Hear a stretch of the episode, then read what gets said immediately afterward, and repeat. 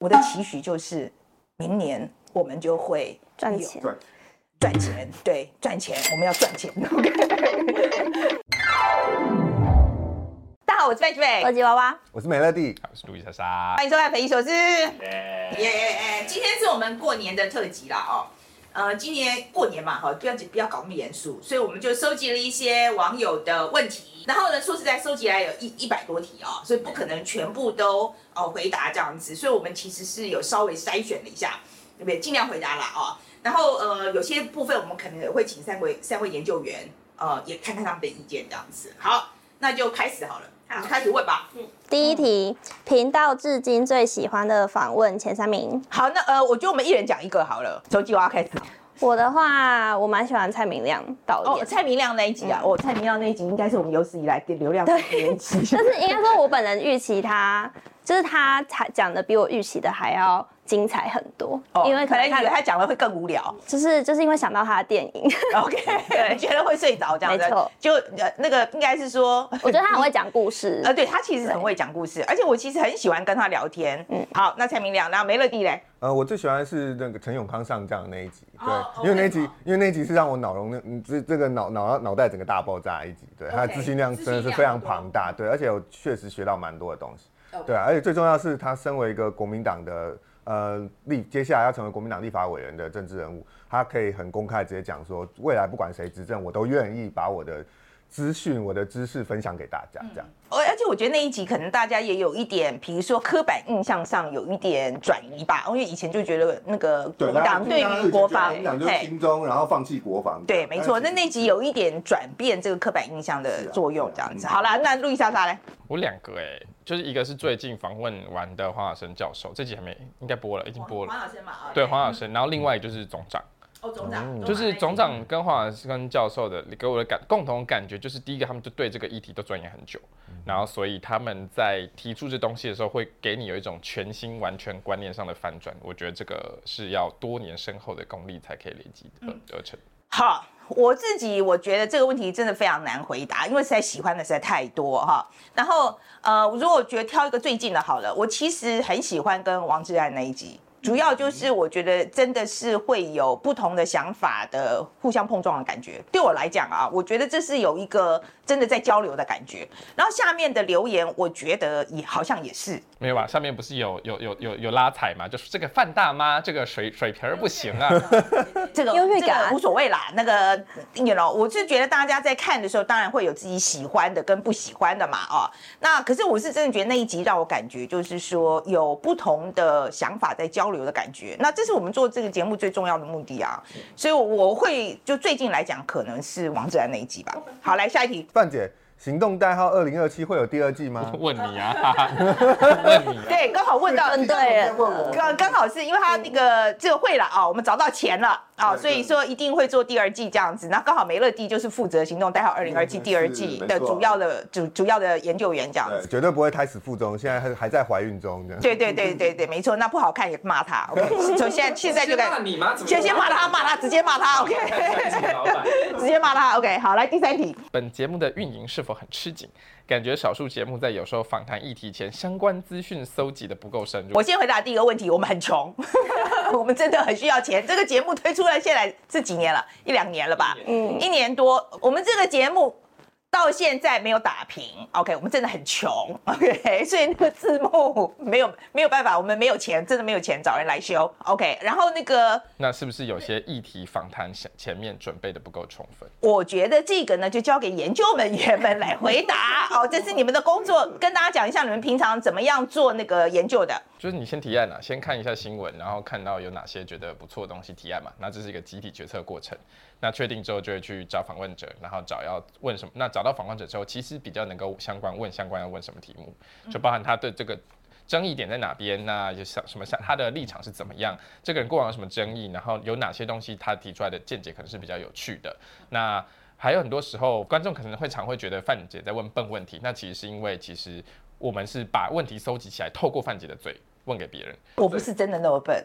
呃，有时候 没有啦，但就基本上就对大大概基本上状状况会是这个样子。那这过程就看议题的时效性跟这个议题的复杂度。有时候快的话，可能两三天可以稍微准备完；但如果慢一点的话，可能就差不多要到一个礼拜。对，有时候很赶啦，有些时候是真的，比如说今天发生的事情，比如说像那一次那个访问 TVBS 那个记者那个那一次，那个是早上发生的事情吧？那当天就把他叫来做访问啊，所以那个哪有什么时间做太多的研究，这没法子。那有些时候时间很赶，这样。好了，美乐蒂，你的研究方法是什么？我的方法其实跟路易莎莎是差不多，就是先有一个议题之后，然后呢，我会去搜寻一些，如果这个议题是比较偏学术性的，我可能就会去找一些论文，或者是呃大家发表过的一些学术期刊，中英文也好，然后去做一些基本资料的一个建构，然后才去找说，如果这个议题如果涉及政治，那。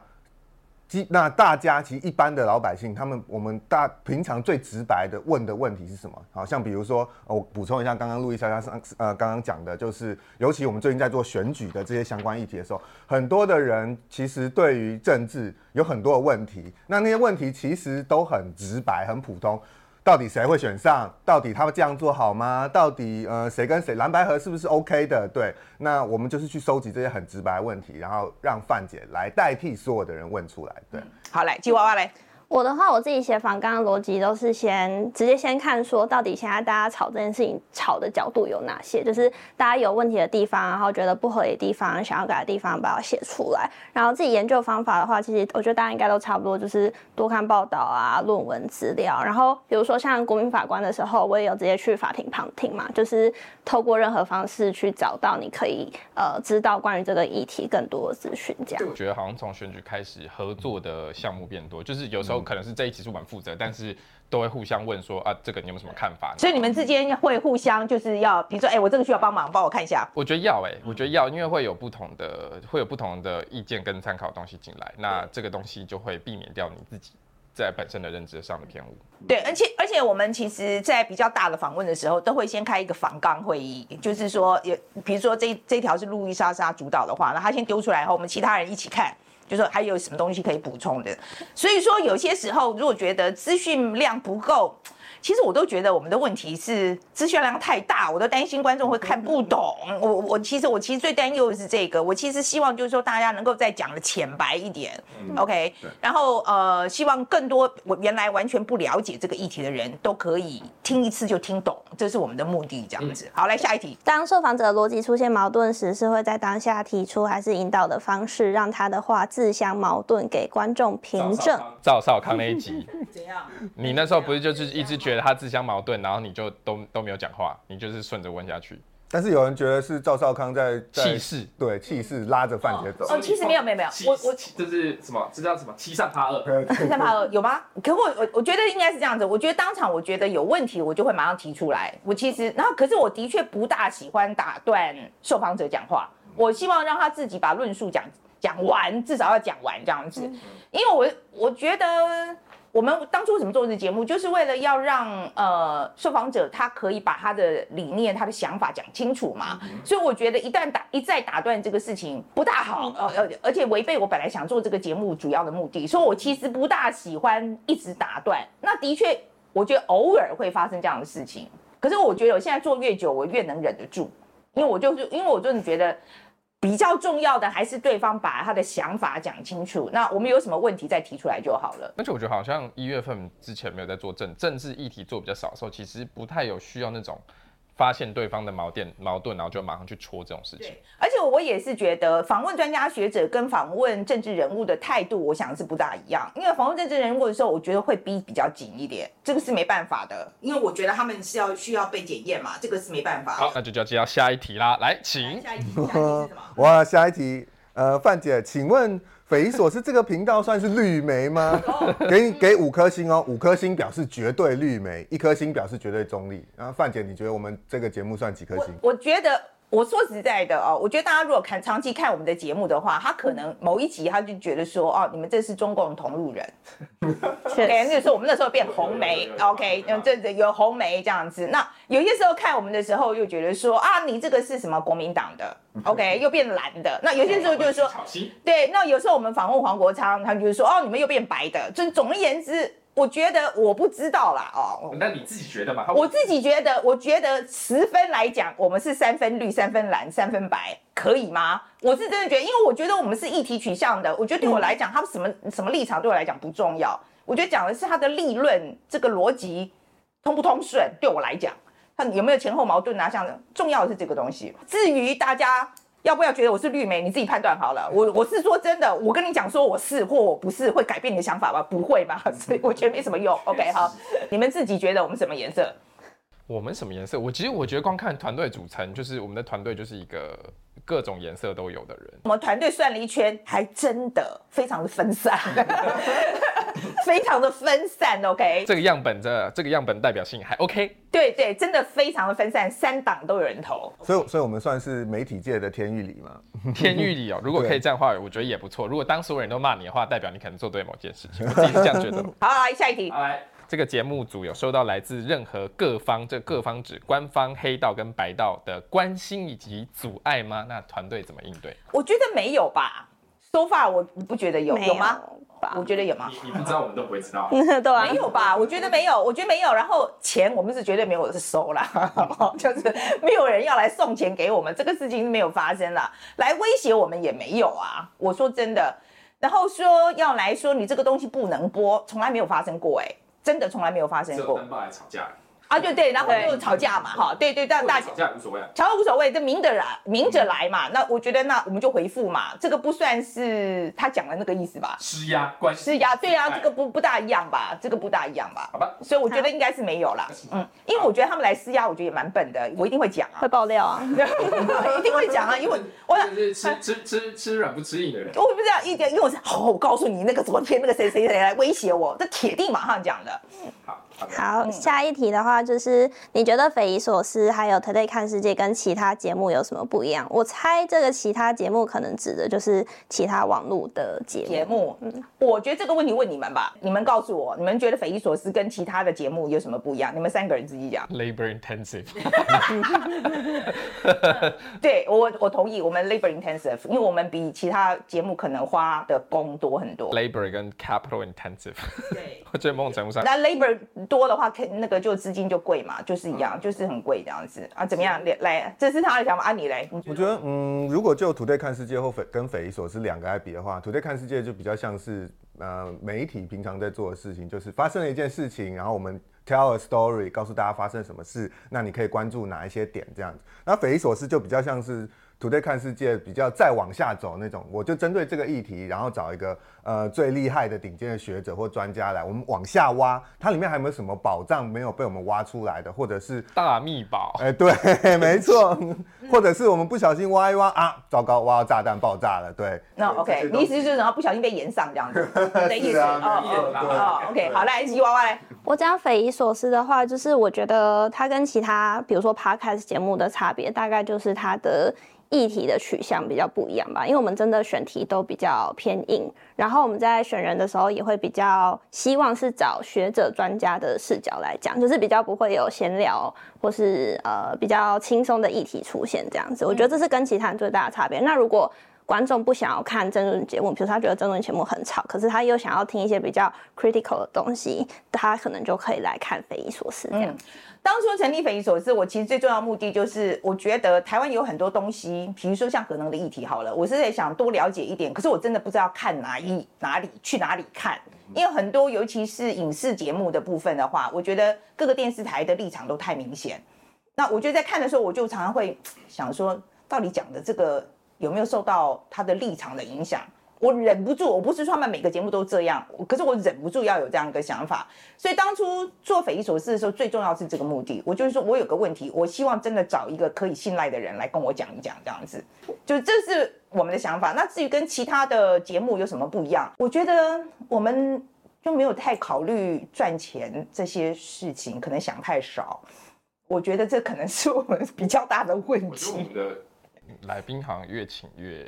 越越请越大的趋势，我觉得好像这个品牌算是慢慢的有建立起来，至少让别人好好讲话，人家觉得可以考虑来上我们节目这样。嗯嗯，我我觉得这个呃呃怎么讲，信赖度我觉得应该有有啦，好，我觉得有有建立一点信赖度，所以我觉得来宾来的时候，呃，他们应该会知道说我们在处理上不会。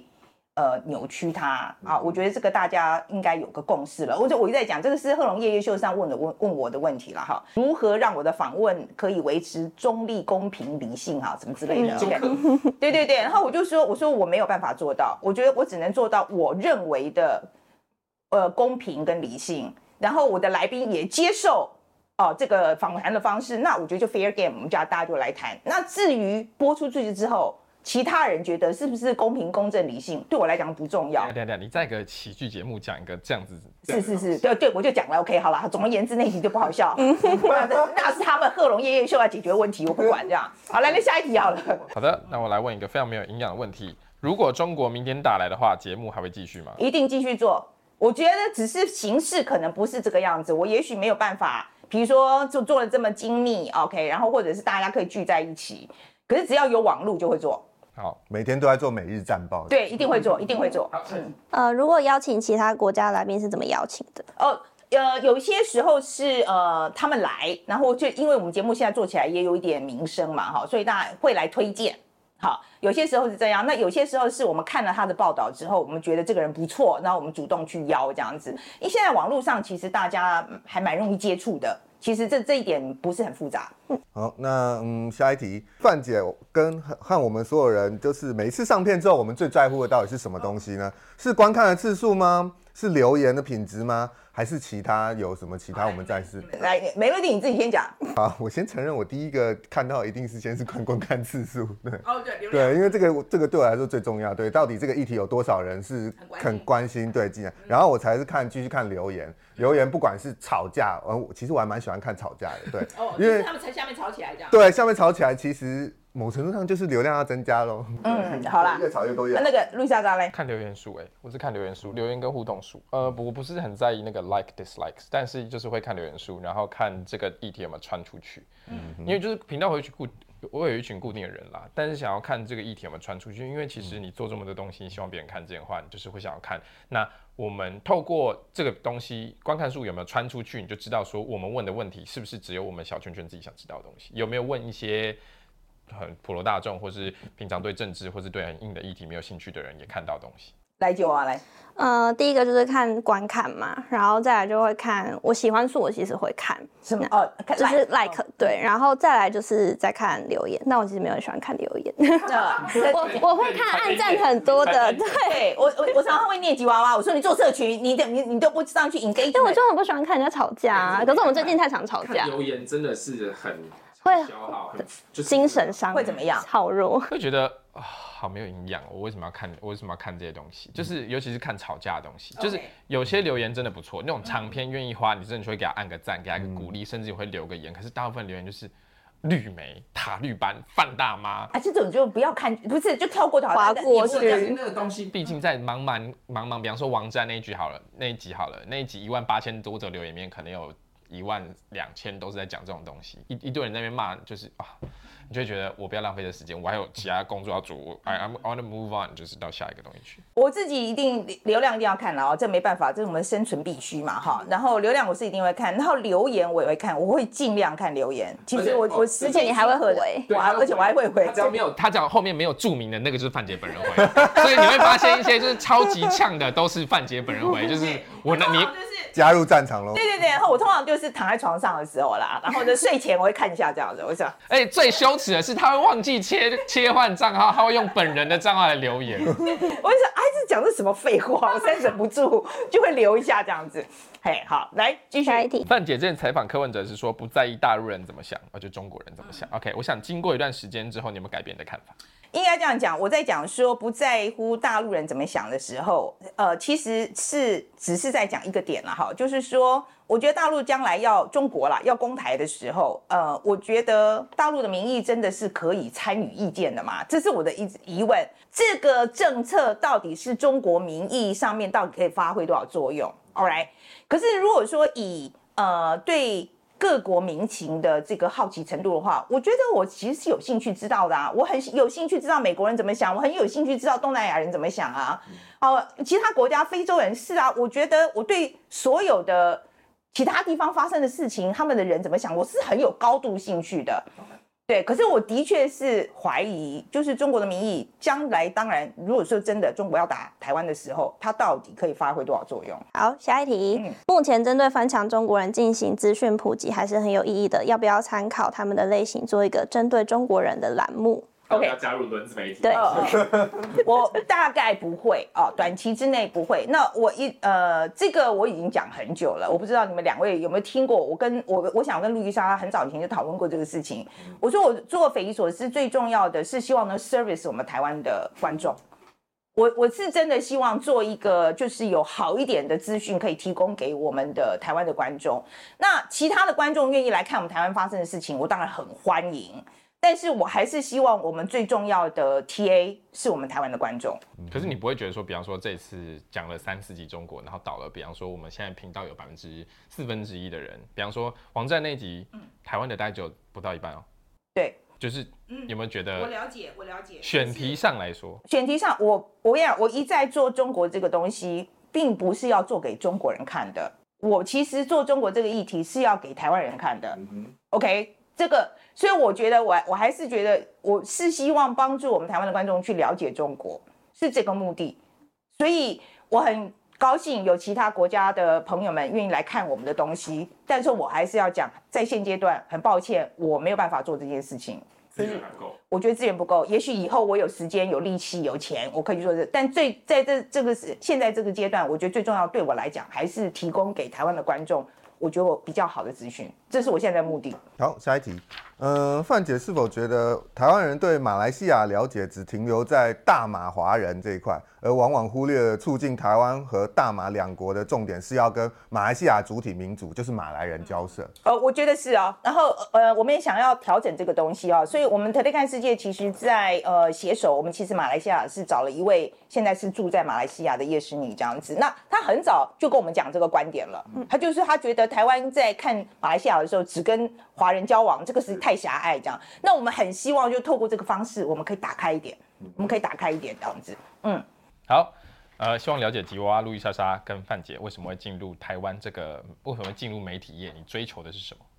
哦，你说媒体业啊？对啊。我当初我已经这个讲了讲了太多次了，我那时候是因为解严的关系，只有这个工作很多，就记者工作突然多很多出来，所以我就进了这一行。这样，我们那时候做这一行。并没有小时候不读书，长大当记者这句话，那个时候并没有这句话。OK，我们那时候还是一个可受尊敬的职业。哪有？我外公说那是文化流氓，他说以前人家叫记者。那个是呃，I don't know，那老老记者吧。可是我是解严之后第一代的记者，我我我是真的觉得我们那时候的记者，那个是我们是第一次有言论自由的时候啊！你知道是多兴奋的时候吗？来，那你们三位到时来了，我们来谈谈你们三位为什么要在做媒体这一行？我觉得你们进来的时候，我天天在跟那个。吉娃娃讲，就是说，我说你去，你想要出国念书，我我看你不要念新闻吧。就是说我我觉得讨人厌的过年长辈，真的真的，我我同意我同意。可是我我觉得，就是你们三位可以谈一谈，就为什么想做这个东西。我的话，其实我从很小的时候就想当记者，大家看，大家从国中的时候，嗯，因为我小时候其实蛮会写作文的，然后。我也很很会写作的话，不一定要做记者，啊，然后也很喜欢看报纸。对，但我觉得，我觉得真的是重点是，反正我从以前就没有改过这个志向。然后我觉得会想要做这件事情，唯一的理由就是因为我觉得它是一个很有趣的工作啊，就是它真的可以让你接触到很多人，然后去很多地方。然后听很多故事，这就是我唯一想要为什么想要做记者。这倒是真的，这倒是真的。我觉得没有任何一个工作可以像记者这样子，是可以接触到这么多。空中小姐不行吗？可是你不会跟人家有 communication 啊，哦，对不对？你就是。你不会听到人家太多故事嘛？就我觉得记者是一个，就是你的工作就是要去 导游也可以啊。啊，你不要再讲了，我我的那个心理的核心价值要被打破。没有啊，怎么这么容易就被撼动？我觉得蛮喜欢这个工作，其实。OK，好，啊，没了迪亚嘞。嗯，其实我以前就大学的时候，我就对研究政治议题蛮有兴趣的。那只是过去其实参与了政治一段时间，那就发现说，其实对台湾人，我我自己觉得，对台湾来说，现在最重要，尤其现在假讯息特别多的情况下，我觉得最重要的事情是要有一个平台，要有一个管道去去把最多的知识、最多的资讯去传递给台湾人，这样子。对，那刚好就认识了范姐，所以我觉得这是一个很好的一个机会。阿路易莎莎嘞，误打误撞吧。当初就是商学院毕业，可是做了几份工作，觉得对商业的东西不是说商业的东西不好玩，可是就觉得没有特别有爱，就对那些东西就觉得还好，然后就去就去电视台工作了一小段时间，然后后来就不小心念了新闻。念完就觉得这东西还不错，真的后来有一小段时间在英国，一小段时间其实有跟一些媒体有合作，然后那时候就很认真在报道，那时候真的是在英国，然后研究中国的东西，包含报道他们那种马拉松事故啊，然后包含报道他们的那个疫苗接种计划啊，然后包含那个什么郑州水灾啊之类的东西，就觉得，嗯，对，中国是一个很大的地方，然后那时候大家开始把慢慢把目光投向这里，就觉得。做研究是好玩的，真的是进到团队后发现，哎、欸，这个是我喜欢做的事情，然后就一路就做到现在。我们这个再讲一下下好了啊，我我呃我就是说，其实，在学校学新闻这件事情，我其实一直有很大的疑问，因为呃，我觉得新闻学就是学校教的新闻学，我觉得有一点象牙塔，我觉得学了以后出来在实务上到底有没有办法用，我其实是一个很大的疑问。那时候念的科系其实是非常的实业导向，就是我们就是撒出去跑，然后。管你是不是国际学生，反正你你对伦敦认不认识，他就是不管你，你就自己想办法去找新闻。你去找酒吧的老板也好，找这个志工也好，然后找这个流浪汉也好，或者是怎么样，反正你就是去去挖梗，去挖，然后去报道这个脚踏车被偷的事情啊。呃，我觉得这种还不错。我我觉得就是说，就是实务上就直接那个，我觉得那个念学理的，我是真的觉得我我有很大的 question mark 这样子。然后另外一个，我觉得现在我在国外啦碰到的一些呃，就是学新闻的朋友们啊，尤其在美国啦，那很多学的东西，我觉得在台湾派不上用场。因为比如说学 data journalism 好了，学的是很 advanced 的东西，现在也许在学，比如说 I AI 如何什么用 AI 运用 AI，可问题是这些东西都需要大量的数据，在台湾我觉得现在其实没有新闻媒体可以做这个东西，对，没有钱。那我就看这些朋友学了半天之后，现在比如说在新加坡工作。那也蛮好的，啊，去新加坡不好吗？就呀呀，可是我当然会希望说，有我们有很好的人才，我们可以回到台湾来嘛。OK，那希望看看将来会怎么样了。I don't know。OK，All right，好，来好下一题。阿姨算不算一位政治评论员？啊，现在大概都算了吧，我想你们都算吧。现在谁不是政治评论员啦？现在人人都是政治评论员，有人不是吗？账号就可以了。我觉得大大大人人都是吧。范姐，你觉得网红有没有社会责任？当然有啊，我觉得网红吧，也还有，我觉得我们是啊。好，我就我这样讲，我觉得这个事情我根本就不用，我就不也不需要 define。网红就是有政治有社会责任，网红当然有社会责任，只要人就有社会责任。OK，你知道是在这个社会里面每一个人都有社会责任，怎么会是？我觉得这个怎么会只有这个问题？好像是在说只有网红有社会责任嘛？我我觉得这个命题是有问有问题的。可我觉得他问的意思是说，我们不是以前都听过一句话嘛？能力越大，责任越大。会不会他的意思是说？范姐，你现在影响力比一般人还要大的情况下，你会不会有更多的责任？可能要对这个社会负责？我觉得我同意，我同意。我觉得当你的呃声量更大的时候，你的确有更大的社会责任，但还是有比例原则。我觉得现在我常常在看的很多问题，就是说，比如说他这个行为，我觉得没有那么的严重，可是我觉得大家现在都是直接跳到最高最高级，就直接取消了。有没有个例子？呃，比如说台湾，我觉得没有被取消，台湾取消了谁？你看艾丽莎，我觉得九妹蛮惨的。哦，嗯嗯，我觉得九妹蛮惨的。OK，嗯，然后我觉得这次贺龙夜夜秀有一大堆一大堆人说要把那个夜夜秀抵制，不是吗？我都觉得这个是失去比例原则。好，来下一题。好，下一题了。范姐，你能不能个人能不能区分认知作战跟批评民进党？很多时候认知作战都被拿来当成这个为施施政不利的这个借口。OK，好。我我觉得认真去看的话，你其实看得出来，就是说到底是做的不好，还是说真的只是乱骂？我觉得也不要讲认知作战啊，认知作战好像是一定是老共来做的事情嘛。我觉得我们岛内也有很多人，我们自己国家里面都有很多人，就是是乱骂的方式嘛。他明明做的没有那么好不好，但反正就是因为立场不一样嘛，就乱骂一通。这种也有，可是我就觉得认真看应该看得出来了，因为你的政策执行，这个在在执行的过程里面，到底发生什么问题，这个公共资讯是看得出来的。你觉得在这个认知作战的过程里面，施政到底好不好，这件事情到底可不可以被厘清？你是说在讨论的过程里面，就是到底，比方说我们大家讲缺蛋。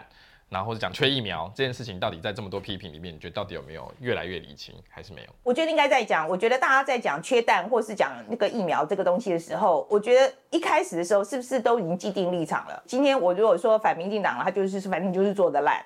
我觉得跟事实没有关系耶。我觉得这样这样子，你再来讲是不是认知作战有意义嘛？我觉得没有啊，因为一开始进来的时候，他你已经就是觉得他做的不好了嘛。你真的关心这个议题的话，去看这个议题，真的你就会看得出来这个施政的过程到底有没有什么问题。因为我觉得认知作战这一种假新闻，他们都是什么五秒写出来的东西，那破绽通常都很大。阿姨怎么看待网军，还有容易被网军洗脑的人？我基本上，现在网军我就把它当做无法消灭的害虫，然后它就是会存在，所以我们大家就呃要 live with that，要学习如何跟它共处。那被容易被洗脑的人呢？被网军洗脑的人？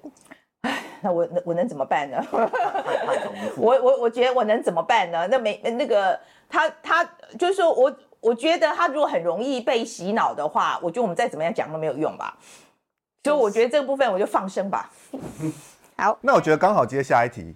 那如果范姐就是被延上啊，或者是被这些网军的网络攻击，对之后。范姐，你当下心里的想法是什么？欸、那这个事情之后，你又是怎么去调整的？对啊，前阵子不是觉得对对对，好好，对对对，我我我先我我我先这样讲啊，我觉得被延上的时候一定都会不舒服，因为把被骂成这样，没有人会高兴的。OK，可是我觉得这个事情就是像打疫苗一样，我觉得第一次就是我觉得呃应该是像比如感冒好了，第一次可能很严重，然后你的症状就会。递减，你第二次再得得得样的病的时候，你就会递减这样。所以炎上的第一次刚开始可能会发个大烧，你很不舒服这样。可是我觉得接下来就会可能只剩下打喷嚏这样。可是你每次演上程度不一样，比方说这个，你以前一开始觉得这个比个中指，对川粉比个中指，这个就是被演上。嗯后来是那个道歉影片，几十万人涌进来说你这就塔绿班。OK，好，我跟你讲哦，程度很不一样。呃，那一次比中指那一次比较严重，因为我其实不知道比个中指会变得这么严重。你你心里没有预期会烧？没有预期，完全就是比个中指而已嘛，什么了不起了？然后呢，就很严重这样子。然后至于道歉这件事情，会有心理预期这样，所以其实那时候道歉出来的时候，就很多人在骂，我就觉得。呀、yeah，is is expected。我没有预期到的是，呃，民进党也被骂这件事情，我没有预期到，就是他们也一起被骂这样。这件事情我反而没有预期到。嗯，好。那这个范姐，你对于这个贺龙道歉的看法，你有看他的影片吗？我有看啊。好，那你对他道歉的看法，然后以娱乐的角度谈论政治时事和新闻工作者的差别。我觉得贺龙的道歉恰到好处，他有他的想法嘛，那我觉得也表达了，OK，然后。我那时候在贺龙夜夜秀上，我一直跟他讲，以后每一次在讲话之前，都在想我万一出事了怎么办，很多话都不讲了。OK，这是最坏的状况，这样这是自我审查嘛。那所以我觉得贺龙那个处理，我我觉得挺好的啊，不然我们做这行干嘛？All right。然后另外一个问题是什么？那以娱乐的角度跟新闻工作者的角度，在谈论时事上有什么不一样？这个东西在美国我们讨论很久了，OK。然后我说实在，我在美国看非常习惯，就是说我们有很多很多很多的这种节目，都是用娱乐的方式，想要把。很严肃的议题，包装的容易入口一点，所以我其实刚从美国回台湾的时候，也希望做这件事情。其实这是一个非常难做的事情。好，但是这个东西在美国风行了，现在有一二十年了。但是现在美国其实也有在反省这件事情，就是你把一个很严肃的议题，每次都弄一个什么用插科打诨的方式来讲，是不是适合？其实在美国也很在热烈讨论这个东西。可是我觉得最终要讲到的是。我觉得还是要讲这个议题怎么样能够让更多的人关心，它就是多一个管道嘛。那你如果不喜欢的人，你不要看啊。你觉得这个娱乐方式你不喜欢，那你不要看啊。有人要看啊。看了 PR。对啊，我就去看啊，有很多其他的管道啊，你就看别的就好了嘛。端传媒去看报道者。对啊，又不是没有别的给你看，你为什么一定要把这一这个管道也杀掉呢？差别在哪？同样谈论时事，你觉得从喜剧的角度跟从这个新闻工作者的角度谈论的时候差别在哪？我觉得新闻工作者还是要有一些包袱，包袱。对，我会叫他是包袱。所以你是新闻工作者还是？我我是我自己自认是新闻新闻工作者，所以我有些事情我是不会做的。OK。下一题，如何与被短资讯豢养并且政治立场不同的人对话？哦，好，Shorts 这个东西我是觉得一定要做啦。哦，因为现在太多人用这个管道在在接收资讯了，所以必须要去想办法沟通，用这个方式沟通这样。所以我也很反对说那种认为说 TikTok 是中国的就不要用，把它禁掉这种说法。我我其实我我不同意，它就是个工具，你要想办法用。好 right，所以我觉得现在我们还在试，就是怎么样用 Shorts 把我们的这个 message 写的好一点，然后真的能够表达我的意见，然后观众也能够接收到，然后我们最好还能够有一些讨论，因为 Shorts 真的很短嘛，所以它一定会有洞。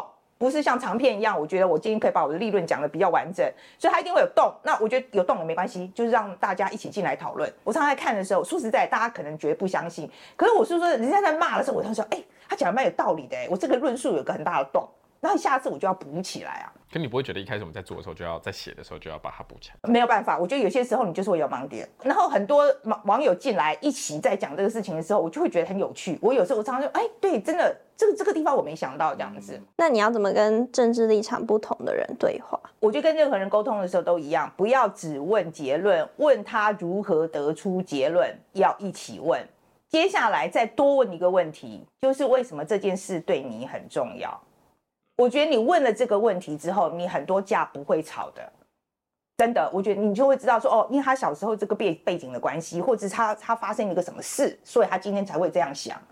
所以你很多时候，我觉得那个同理心就会多多很多了。那下一题就是，嗯、台湾确台湾现在是一个非常敏感的地区。那其实我们大家都知道，就是意见很分裂，意识形态也很极端，这样，甚至甚至可能越来越极端。那在没有办法凝聚一个台湾共识的的这样的一个状况下，范姐有什么建议吗？共识这个东西是很困难的啦，哈，这是很困难的。呃，我觉得大家就是只能够，我只能劝大家，就是说你要知道，我们民主的运作最终都是要呃异中求同这件事情，哈，然后。我要再讲一遍，就是这是我从可心那边听来的，我觉得他讲的非常有道理。民主呢，就是会大家都会有一点不高兴，大家都会有一点点不高兴，看起来不像是一点不高兴。先跟大家都最好的状况就是大家都有一点点不高兴。如果说只有一个人很高兴，其他人都很不高兴，那这是一个 这是一个很不好的状况。OK，好，在偷臭，这是在偷我偷我臭谁？我臭谁？我在臭谁？好啦，他看起来也没有很高兴。那我同意啦，我同意。我觉得有时候真的是，你觉得一个人很不一样的时候，看看，其实你会发现一样东西比不一样东西多很多啦。嗯，对。好，来，下题。你为什么是美国人？你有考虑要入籍台湾吗？好，我是台湾人，我有我是双重国籍，我是我有台湾国籍，然后我是二十几岁去了美国念书，然后后来我其实一直都是拿台湾护照，一直到三十九岁。我跟我老公结婚了以后，我还一一直拿着台湾护照，是因为我老公一直跟我讲说，你一定要去拿美国护照，所以我其实，在跟他结婚以后，大概五六年才才去申请美国籍的。下题，想知道阿姨现在运动的目标是什么？开始上教练课，开始上教练课之后有什么变化？哦，你说那个我们那个那个 training 啊，对，我觉得那个重训很有用啊，真的很有用，而且我真的鼓励大家都去。那你的目标？我的目标是希望我将来还可以再回去骑马，因为就是要，可是真的现在要练强壮一点，不然的话一上上马，可能那马就会欺负你这样子。嗯。就有人问说，他一直在健身的时候，在那个莴苣遇到你，然后他觉得你脸看起来很臭，都不敢问可不可以跟你拍照，就是想问可不可以跟你拍照这样。哦。拍照可以啦，但是如果有教练在旁边的话，可能就不大好，因为那是在上课当中嘛，哦。那但平常的时候，我觉得是无所谓。那我如果在跑步机上面，你叫我停下来跟你照相，这样是不是有点？你自己衡量。对。对啊，那脸很臭这件事情，我不是故意的，因为我其实呃从小都是这样，只要不讲话不笑的时候，看起来都很臭。那范姐目前还有什么你人生中想做但还没有做的事情？很多，我想写小说。我从很久以前就想写小说，我想写一个情色小说。我到现在没有时间写。对对对对，我现在也也也，我现在用熟一点后，我可能会。可是这真的是我很早就想想做的一件事情。哇，这个是很多人听过听到范姐之后最关心的事情哎，就是范姐，很多人在问陈信宇的事情，范姐你要回答吗？哦，陈信宇这个事情是先喝一口。看一下，大概有四题还五题，全部都在问哦。嗯、你这个，你这个 paparazzi，你这个拿麦克风逼疯陈信宇的女人。好第一个，这件事情哈，我觉得这样讲好了。要我道歉这件事情，陈信宇本人如果要我跟他道歉，我们可以来讨论这件事情。其他人我觉得没有资格帮陈信宇说我要跟陈信宇道歉，这是第一件事。OK，第二件事，我至至今没有讲太多陈信宇的事情，是因为他现在人家过得好好的，我不知道为什么要把他拖出来，我不知道是谁在消费陈俊瑜。好，这是第二件事。第三件事是，我今天想到这件事情，我晚上睡得好得很。好，来十万 QA 的书单呢？哦，待办事项完成了吗？那这个事情我真的很抱歉，因为那个书单的问题是这样，大家那时候问的是皮，是说如何在如果他想要做记者的话，是不是推荐一些书？我现在老实告诉你，我其实很少看相关的书。OK，我就我真的很少看这种专业如何做记者这种书。那人生必读书单。人生必读书单，我觉得这个也有点困难的原因，是因为 first of all，我觉得我大部分看的现在都还是英文书，阅读对我来讲，我的这个 reading pleasure，我现在还是看英文，就是对我来讲是是是，我就是比较习惯这样子。这是第一个，都看英文书，不知道为什么这些书百分之九十都没有翻成中文。所以我在推荐上的时候就变得很困难，而且第二个是我现在看一整本书，通我不是看 non-fiction，我都是看 fiction，所以我不知道我要怎么样推荐给大家。就是如果大家有兴趣的话，我可以开一些英文书单了，这个没有问题。啊，你就你就五本，就五本出来就好了。五五本啊，现在哦，不用不用，现在就之后我们就把它放在留言。可以啦，我最近看的五本书，这个 OK 啦。嗯，就这样。对，范姐，你会办粉丝见面会吗？哦，我们马上要办喽，我们三月底就有一一波哦，嗯，就有一个我们台北看世界要办一个那个年会哈，就是一年会办一次这样子。去年本来应该年底办的，但是因为选举的关系压到三月份，所以马上要办了。有机会邀请贺龙夜夜秀的主持人或团队吗？已经邀了，而且贺龙也说要来了。哦，真的很对对对，已经要来了。这样，我们当然会好好问一问这一次道歉的心路历程。好，Ken 跟凯莉还有米迪掉进台湾海峡里会先救谁？喜欢这一题哦，我告诉你，我一定是先救 Ken，因为 Ken 看起来最不会游泳。因为我知道凯莉跟敏迪都很会游泳。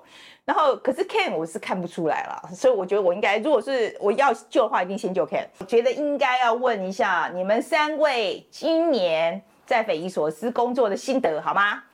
好好狠哦，这种公开处刑的东西，竟然叫我们来讲一下，来讲一下。很好啊，吃得好，住得好，各个学习情绪高。讲屁话，屁话，不真不得不真诚。不会啊，就蛮好玩的啦。我觉得呃，跟着跟着跟着节目这样来来回回做了很多。各式各样的议题，有从内政的到外交，然后做英文访问，然后二零二七的时候也访问了好多，包含访问了 Bonnie 啊，然后访问了这个 Drew Thompson 啊，然后 AIT 的事情，我觉得蛮有趣的，真的是访到很多以前想象不到会访的人。